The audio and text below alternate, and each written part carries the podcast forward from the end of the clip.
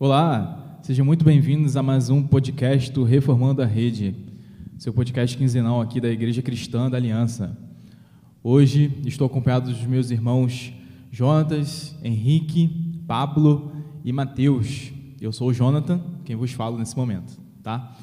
É, hoje a gente vai tratar de um assunto bem, vamos dizer assim, difícil, até, em parte. Mal compreendido, Mal vezes. compreendido, né? É, em termos de definições até. Então, hoje a gente vai falar sobre os ídolos da pós-modernidade. E para isso a gente precisa saber, primeiro, o que é idolatria, né? como ela se revela no nosso, nos nossos corações e se revelou ao longo é, da história humana, né? E o que é pós-modernidade e como essas coisas aí se conversam, né? Será que os ídolos antigos, né, são ídolos modernos ainda? Será que os ídolos se repetem? Então, são esses assuntos que a gente vai tratar hoje e não saiam, não deixem de ouvir, será um assunto muito interessante. Então vamos lá. É, Para começar, né? O que é idolatria? Oi, pessoal. Aqui quem fala é o Henrique. Então, é, idolatria é tudo aquilo que nós colocamos no lugar de Deus, né? Aquilo que nós pode pode ser qualquer coisa, né? Pode ser um amor romântico, pode ser o nosso trabalho, pode ser segurança financeira. Se qualquer dessas coisas nós colocamos, nosso pode ser um filho, né? Inclusive, se todas essas coisas nós pegamos e colocamos no lugar de Deus, é, isso é idolatria, né? se torna um ídolo para a gente. É, eu trouxe aqui um, um texto, lá em Colossenses 3, versículo 5, também dá uma definição né, do que poderia ser idolatria. Portanto, façam morrer tudo o que pertence à natureza terrena: imoralidade sexual, impureza, paixões, maus desejos e avareza, que é a idolatria. Então, todas as coisas aqui que a gente consegue colocar no lugar de Deus, nós nos tornamos idólatras, né? É, Deus ele, ele, ele tem por direito, né? E ele, claro, ele exige também ser adorado exclusivamente. Exato. né? A partir do momento que a gente tira a exclusividade do Deus como ele é, né? nós paramos de adorá-lo de forma exclusiva, né? somente ele, e passamos a. deslocamos ele do centro da nossa vida, né? da nossa adoração, e colocamos outra coisa, isso aí é, vira uma idolatria. Né? Então não posso ir no jogo de futebol no dia do culto? É isso que está dizendo?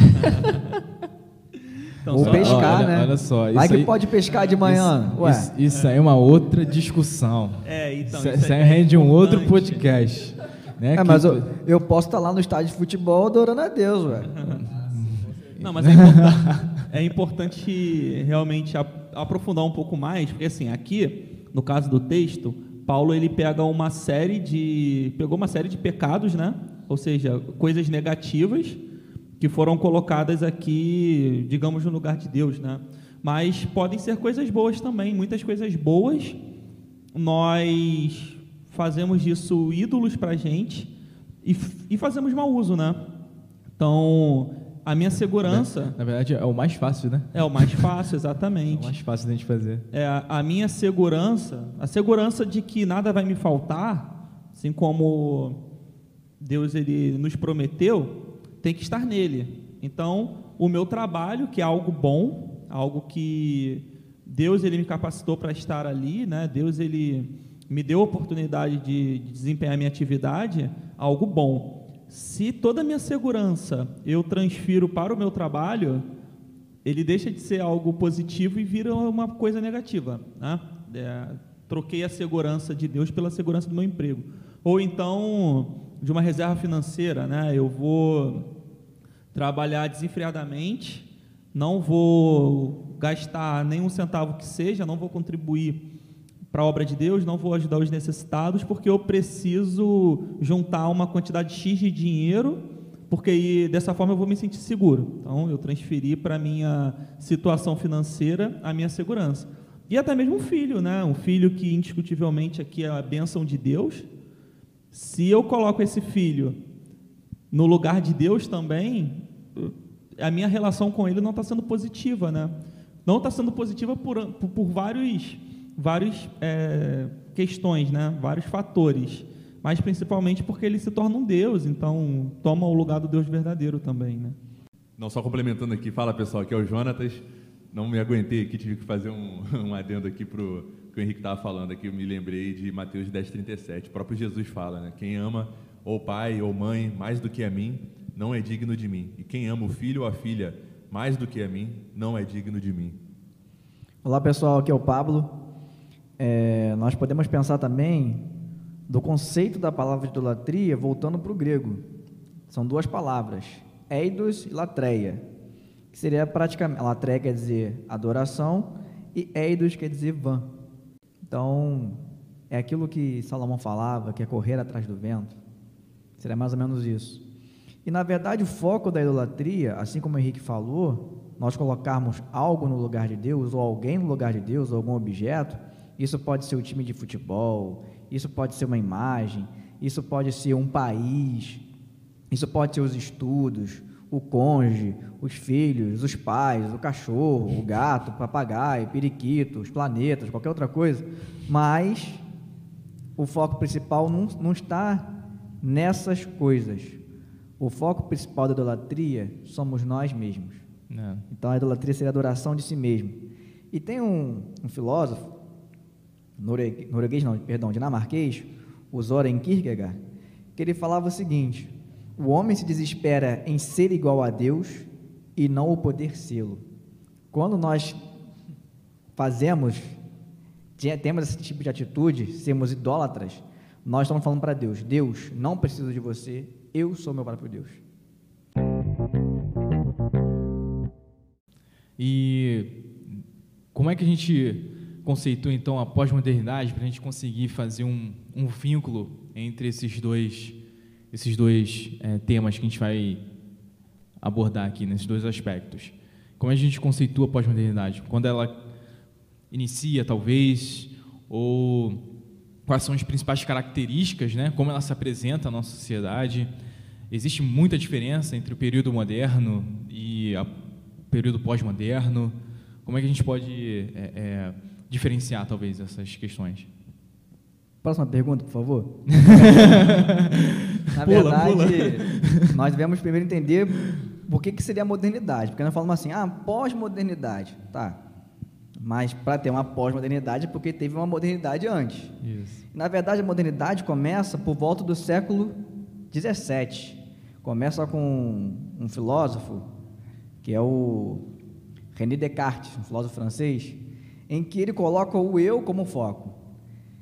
Então, o indivíduo ele começa a tomar forma a partir do século XVI.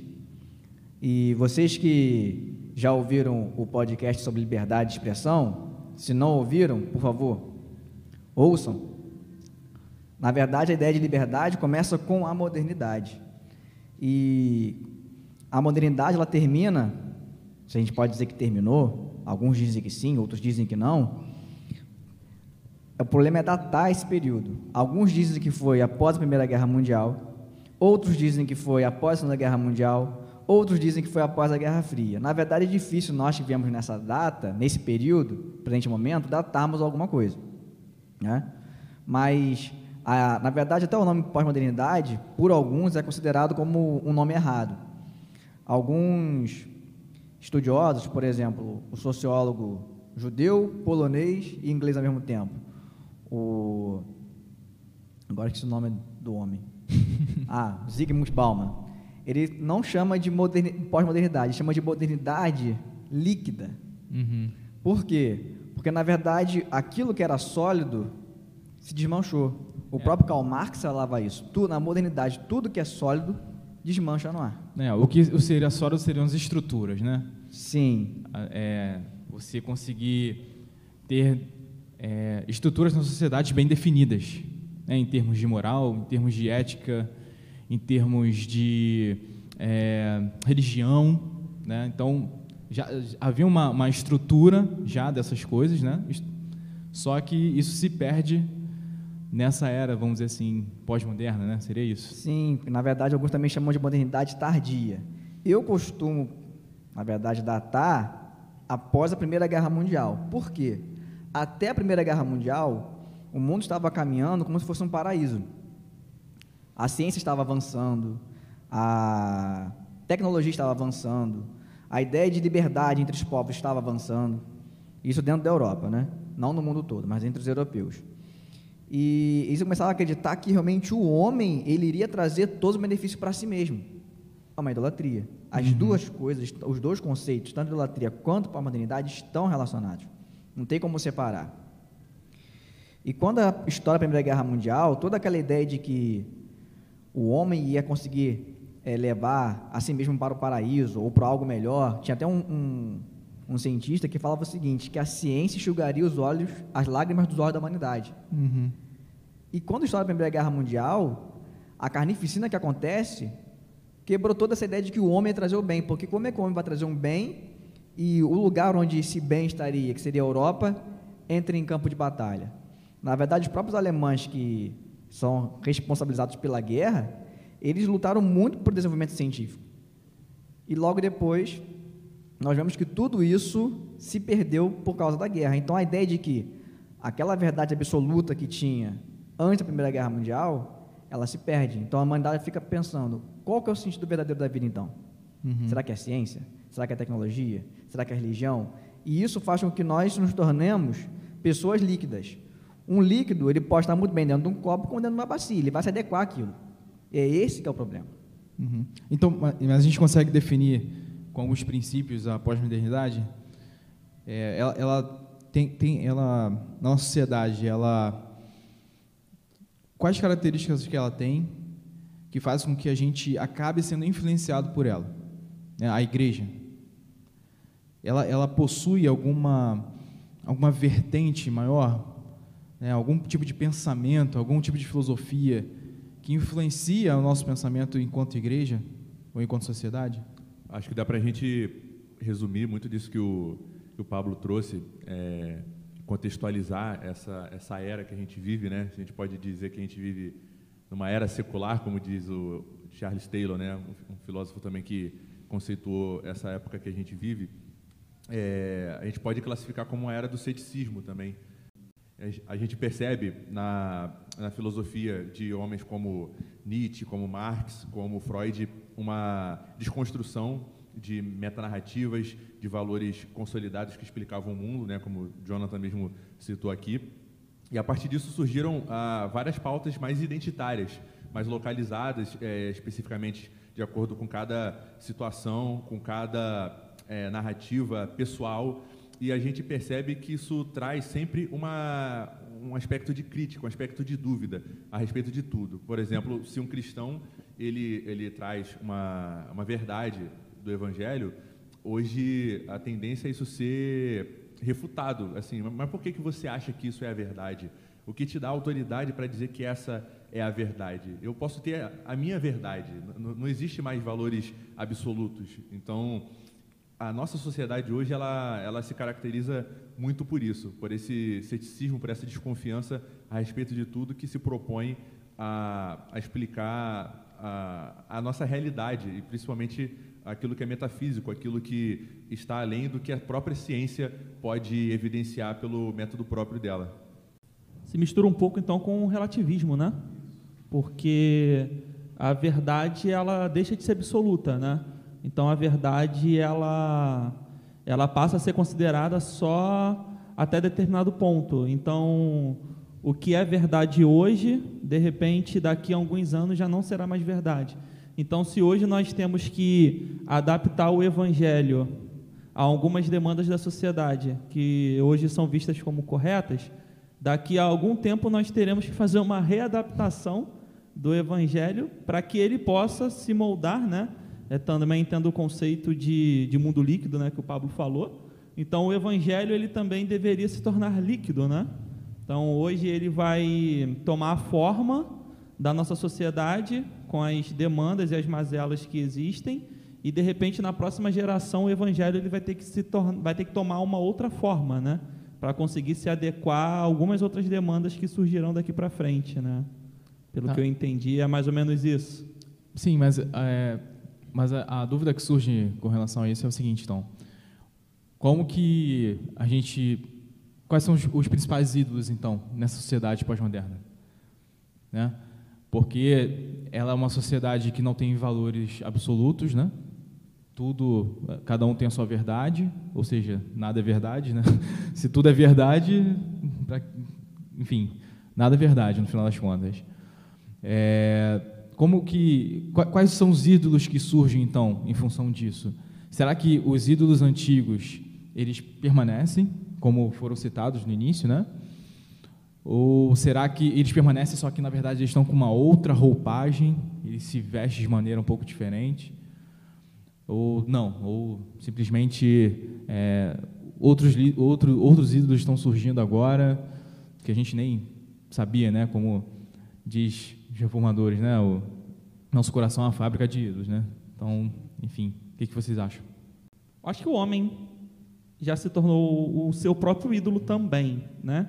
Então, se antes os nossos cultos eles eram cristocêntricos, eles eram voltados para Deus, hoje os nossos cultos eles se voltam para nós. Então, até mesmo pela teologia do coaching, né, onde eu tenho que buscar a minha satisfação, teologia da prosperidade, onde eu tenho que buscar bênçãos financeiras para mim, eu me tornei um ídolo, seria mais ou menos dessa maneira. E hoje a gente vive como se a gente tivesse que buscar felicidade a todo ponto. Exato. Então, assim, a felicidade ela também acaba se tornando um ídolo. É, virou um ídolo. né? Então hoje, hoje tudo é permitido, porque o que importa é, é ser feliz. Eu- Inclusive, se o que me torna feliz fere completamente as escrituras, seja algum relacionamento romântico, seja algumas práticas ditas como erradas né, no, no meu trabalho, às vezes antiéticas, mas isso vai me trazer dinheiro e vai me, me tornar feliz, eu vou buscar isso e isso vai se tornar um ídolo. Então, o homem se tornou um ídolo né, também. Na verdade, até o, o, o Jonatas falou sobre o, o Nietzsche. A sua filosofia, praticamente, na verdade, até alguns dos heróis que nós conhecemos, né, o super-homem, é a criação do Nietzsche, o Übermensch, do alemão, né, o homem sobre o homem. O que, que seria isso? Seria o homem sem precisar de Deus. E muitas das vezes, eu até fico pensando se ele vivesse na nossa época, eu acho que ele, daria- ele iria surtar de novo. Porque ele, vocês conhecem a história dele, que ele sofreu um surto, né? ele era muito inteligente, Tá? Não vou dizer que, que Deus castigou ele, não é nada disso não. Porque o pessoal fala que ele foi considerado o, o responsável por matar Deus, né? E não foi isso que ele disse. Quando ele fala da morte de Deus, ele estava querendo dizer o seguinte: os cristãos na época, principalmente os luteranos na, Ale- na, na Prússia na Alemanha, eles não viviam conforme as escrituras diziam. Então, falar assim: se esse Deus é esse Deus mesmo, vocês dizem que crê, então esse Deus está morto. É. né? E nós hoje parecemos que nós acreditamos num Deus que se moldou a nós. E o Nietzsche, inclusive, ele, ele propôs quem seria o substituto né, de Deus né, na- nessa nova sociedade. O dinheiro Sim. né, se, ele se levantaria como o- um novo ídolo da, da humanidade. E aí a gente vê como que nós hoje queremos colocar Deus também nessa modernidade líquida. Ele tem que se adequar àquilo que a gente quer, aquilo que nós achamos que é o certo. O Henrique falou: ah, mas se eu desviar dinheiro, desviar a verba de um lugar, ah, Deus quer minha felicidade. A minha felicidade acima de tudo. Então a gente coloca Deus dentro dos nossos parâmetros. Deus ele serve para mim até o momento em que eu percebo que opa, está indo contra mim. Então, nesse momento mais, eu não, eu não vou mais acreditar nele. Isso pode acontecer também. Tem pessoas que elas pensam que Deus, na verdade, de- tem pessoas que tornam Deus como se fosse um ídolo. Por quê? É, um já- outro Deus, né? Sim, um outro Deus. Na verdade, quem falava, falou isso foi Voltaire. Se não me engano, acho que foi Voltaire, sim. É, Deus criou o homem à sua imagem e semelhança, e o homem foi e criou um Deus à sua imagem e semelhança. e nós fazemos isso. Até você mesmo, Jonathan, perguntou sobre quais ídolos, né? Se mudou muita coisa. Na verdade, assim, a gente pode dizer que nós trocamos as imagens por nós mesmos. Por quê? Porque, na verdade, como é que era a idolatria no mundo antigo? Eu fazia de tudo para manipular a divindade. Uhum. Então, ou eu me cortava, né, como era o exemplo do culto a Baal, ou então eu levava uma oferenda para o templo de Afrodite para conseguir um amor, né, trazer o amor de volta, ou conquistar um novo amor, né? Era uma forma de tentar manipular a divindade. Não que isso não tem hoje em dia também, ainda tem. Na né? verdade, nós fazemos isso com Deus. Deus, se eu, se eu der três vezes o meu dízimo, será que o Senhor me abençoa? Deus, será que se eu orar bonito, o Senhor vai me abençoar?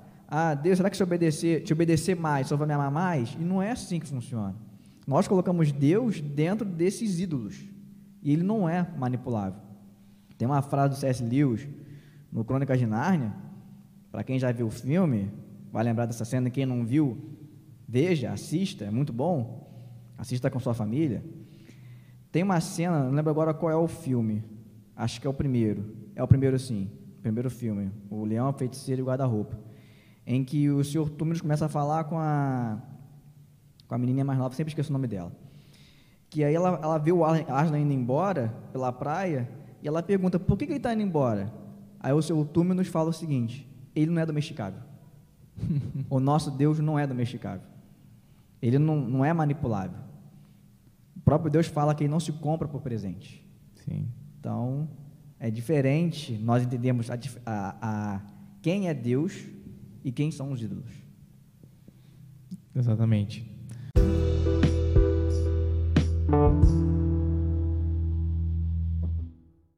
Como a gente consegue, então, a gente falou aqui de, de, de talvez um, um, Deus que seja maior, né, que seriam nós mesmos, né, e a nossa, a nossa vontade de satisfazer a nossa felicidade, né, os nossos desejos, isso na verdade sempre existiu, né, talvez com a fruto de uma sociedade que não tem valores absolutos, isso tem esse hedonismo, né? Essa busca por felicidade, ela se tornou um pouco mais desenfreada, talvez, né, do que alguns séculos atrás.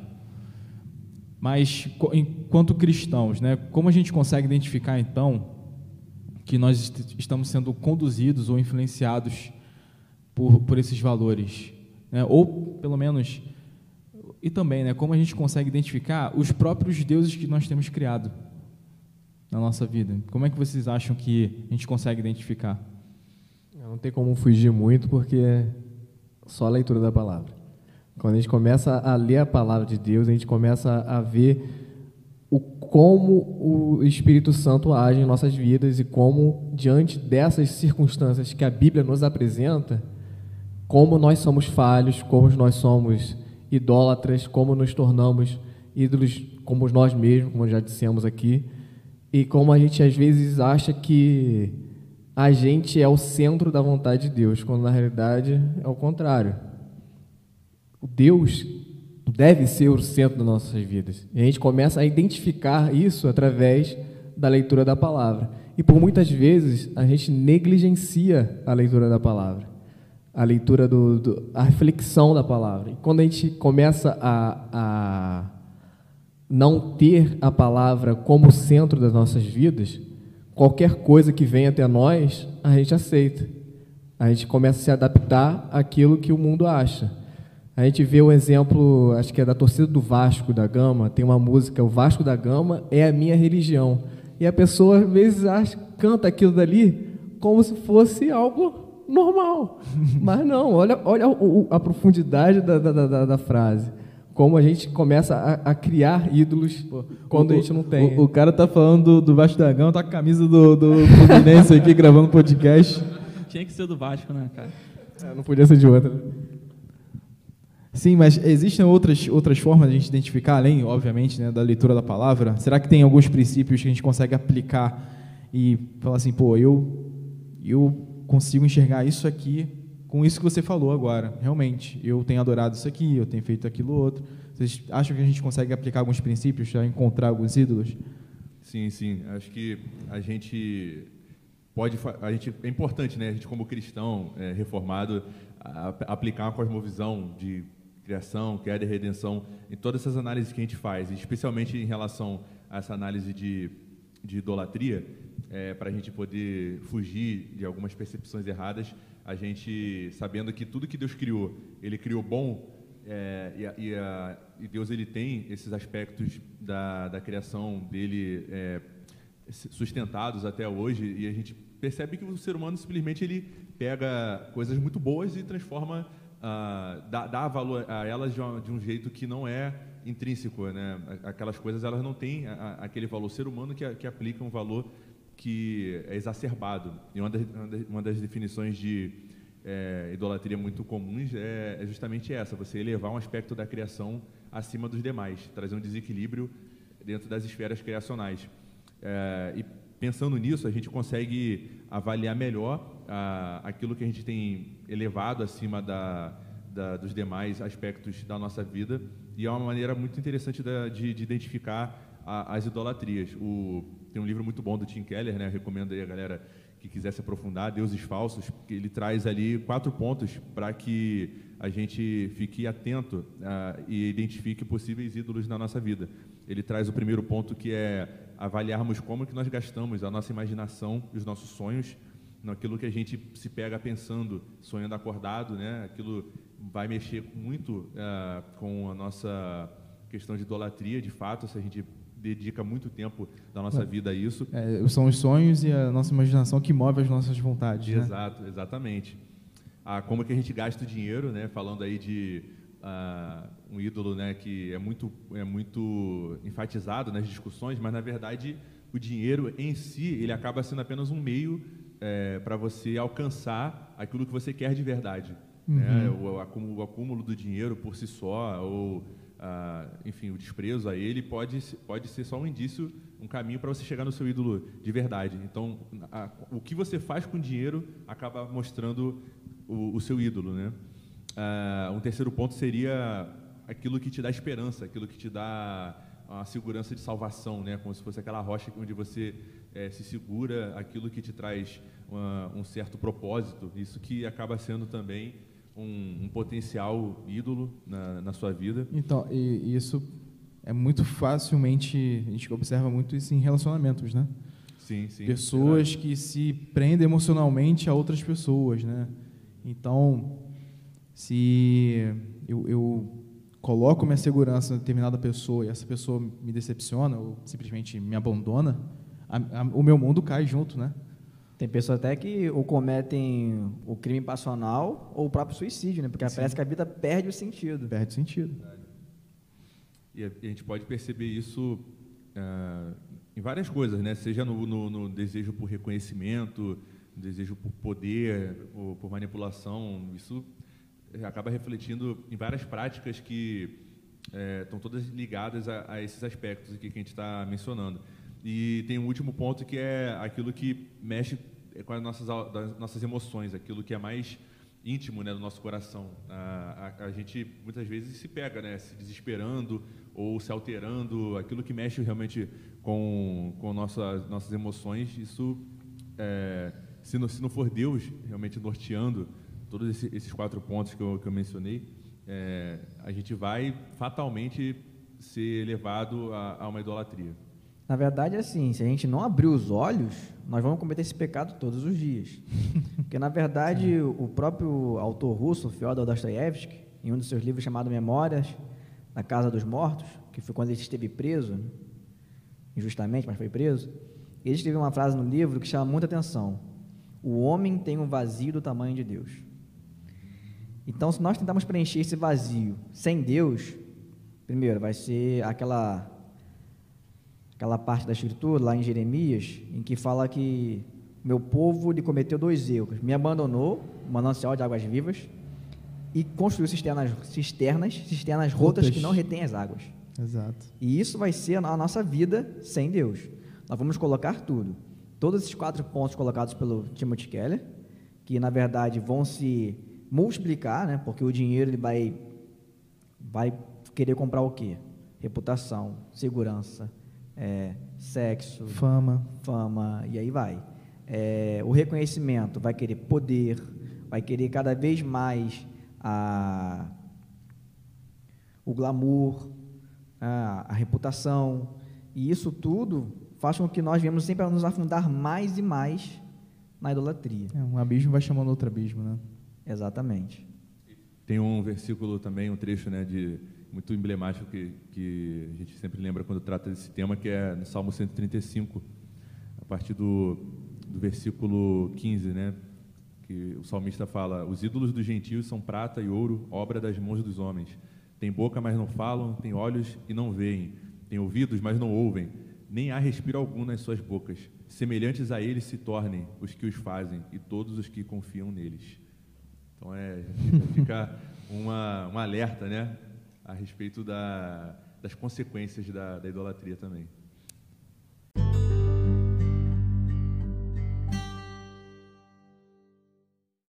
E como que a gente então consegue se desvencilhar desses ídolos? Como, qual é a solução? Talvez uma solução um pouco mais prática agora. Como a gente consegue então é, é abandonar e reconhecer de fato ao Senhor? Como é que vocês acham que a gente consegue fazer isso? Acho que primeiro é cada um olhar onde é que o seu calo aperta, né? então é identificar no que você está mais propenso a colocar no lugar de Deus. Algumas pessoas vão vão ter uma, uma facilidade um pouco maior para colocar o dinheiro no lugar de Deus.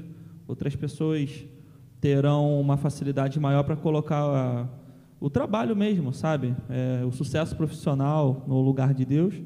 E outra, outras pessoas, é, a própria família, né? Esposa, filhos, enfim, no lugar de Deus.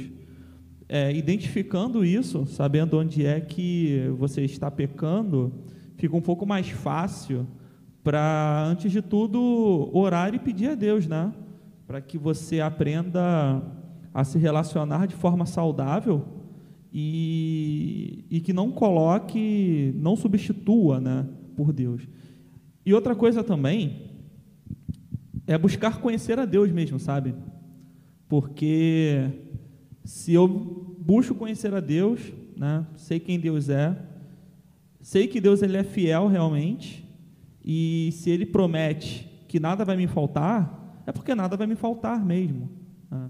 Não preciso trabalhar até o esgotamento físico e mental para que obtenha uma segurança, sabendo que essa segurança vem de Cristo, né? Eu só tenho essa segurança de fato em Cristo.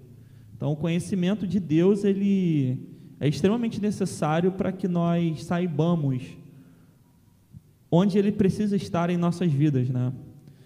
E hoje um, um erro muito grande também que é cometido como o Pablo falou, nós tentarmos aí manipular o próprio Deus, é que às vezes nós nós tornamos a imagem que nós temos de Deus um ídolo para nós. Eu vou explicar um pouco melhor. Deus ele Deus ele se revela nas escrituras, ali com todos os seus atributos, né? E ao tentarmos adaptar Deus às nossas necessidades, nós por algumas vezes retiramos ali algum atributo de Deus. Eu aceito que Deus é amor, mas eu não aceito que Deus ele pune a injustiça, que ele vai condenar aqueles que pecam contra ele. Então, esse atributo de Deus aqui eu retiro. Então, na verdade, a imagem que eu criei de Deus virou um ídolo para mim. É, e se eu passo a adorar essa imagem que eu fiz de Deus, ao invés do Deus verdadeiro, realmente eu não vou me sentir seguro nele, eu não vou ter eu não vou ter minha confiança nele, né? Porque se ele é um Deus mutável, ele ao longo dos anos aí, ao longo do tempo, ele vai se adaptar a alguma outra, a algum outro sentido que eu faça, enfim, né? Sim. E o termômetro que a gente deve ter diante de, do que o Henrique falou, das, dos fatores que o Henrique falou, é o que esfria a nossa comunhão com Cristo. Isso vai ser a idolatria aquilo que esfria a nossa comunhão com o nosso Pai, com através do Espírito Santo. Isso é um indício daquilo dali que está sendo uma idolatria para você. Na verdade, é uma alma que está adoecida, né? Ela não está sendo nutrida por Deus. E para um caminho mais prático, lógico que nós temos que ler a Escritura, obviamente. Não podemos ficar sem ela. Lá em Tiago 1, diz que aquele que ouve a Escritura mas não coloca em prática, é como aquela pessoa que se olha no espelho e depois ela esquece como ela estava. Agora, aquele que pratica, aí ele se olha no espelho e muda. Todo dia nós precisamos sair de casa e olhar no espelho, né? Porque senão o cabelo vai estar arrepiado, vai com aquela cara amassada, né? A sobrancelha vai estar para o alto e vai passar vergonha na rua. Então imagina a pessoa que ela faz isso e ela não se arruma. Essa é a pessoa que está cometendo não só a idolatria, mas qualquer outro tipo de pecado e não está se ajustando. E a Bíblia mostra isso. Ela é o nosso termômetro, ela é o nosso espelho. E para um caminho mais prático também, tem um, um livro do John Piper chamado Sexo, Poder e Dinheiro. Não estou aqui fazendo a resenha do livro, isso também não é desculpa para que nossos ouvintes não venham a ler esse livro. Por favor, leiam. Na verdade, ele fala o seguinte: que quando nós colocamos o sexo no centro, seja comprando sexo, seja tentando manipular pessoas, isso não sacia a nossa vida. Quando nós colocamos o poder no centro, também não sacia a nossa vida. Quando também nós colocamos o dinheiro no centro, também não sacia a nossa vida. E aí ele diz o seguinte, que esses três, o sexo, o poder e o dinheiro, são como, como se fossem planetas. E esses planetas têm que orbitar o Sol. Quem é o Sol? Deus. Então, quando tudo aquilo que nós temos disponível para nós nós colocamos Deus em primeiro lugar. Pensamos sempre se aquilo que estamos fazendo está ofendendo a glória de Deus, ou seja, estamos pecando contra Ele, estamos roubando a Deus. E isso faz com que, se nós viemos a nos vigiar, a nos perceber como seres dependentes, servos, que precisamos de um Deus, na verdade ele se torna o nosso sol e tudo começa a ficar ordenado.